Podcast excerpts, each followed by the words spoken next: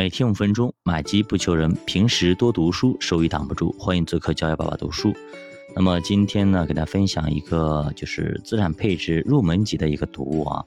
这个理念呢，我觉得还是要重申一下的。前面很多的听友说，前面分享的一些东西可能有点深奥，有点听不懂，跟不上课。那么咱们就再从头带一带大家啊，给大家普及一下这个资产配置的一些基础的理念。这本书呢，对于很多小白，包括我们投资很长时间的一些老的基民，也是有一个回顾和帮助的一个作用。那么作者说呢，投资，那么为什么要投资？其实这没有什么太多可以介绍的，基本上就两个目的。第一个，我要跑赢通胀，别让我的钱贬值了，对吧？不然辛辛苦苦赚了那么多钱，最后呢缩水了。比方说你在二十年前。对吧？那个时候可能你是万元户，是不是？你还可以，对吧？二十二三十年前万元户很少，也不多，对吧？那那个时候你有一万块钱，你放到银行，你存款，你放到今天，是不是？你看你的那一万块钱到现在是多少钱？贬值了。你如果放在家里，不放银行，一点利息没有，那个时候万元户很风光，到现在一万块钱能买点啥？大幅的缩水，对吧？第二就是。获得一定的增值，说白了就是让钱为你工作，赚利息，赚钱呗。但是只要投资，就会面临什么风险的问题，对吧？投资有风险啊，入行需谨慎，就这个意思。就风险就是投资者遭遇损失的可能性。一般呢分为两种风险啊，一个是系统性风险，第二个呢非系统性风险。那么系统性风险来自于整个宏观层面。包括整个市场的风险啦，利率风险、汇率风险、政策风险等等等等，大面围的。那么系统性风险，同类资产无法分散，啊，必须通过不同的资产相互组合才能抵消。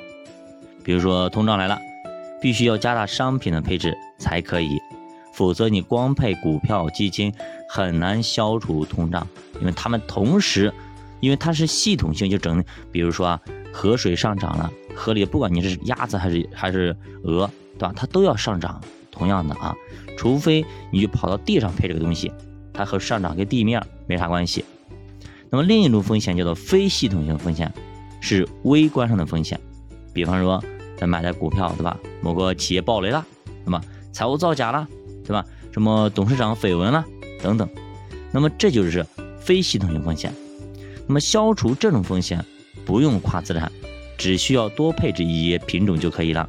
比方说你买一只股票，那它财务造假；你买一百只呢，对吧？你买一堆指数呢，那这样的话就给我们降低了啊，就是暴雷的损失。比方说我们买二十只股票，即便有公司业绩暴雷跌了一半，你也才损失百分之二，是吧？所以说，其他十九家都帮你撑着呢。所以呢，你要消灭什么风险，就决定了你要配置怎样的资产。如果通胀没有担忧，那么当然也就不用配置商品。那么衰退的风险也小，甚至连债券都可以少配，只需要在股票当中多样性选择就可以了。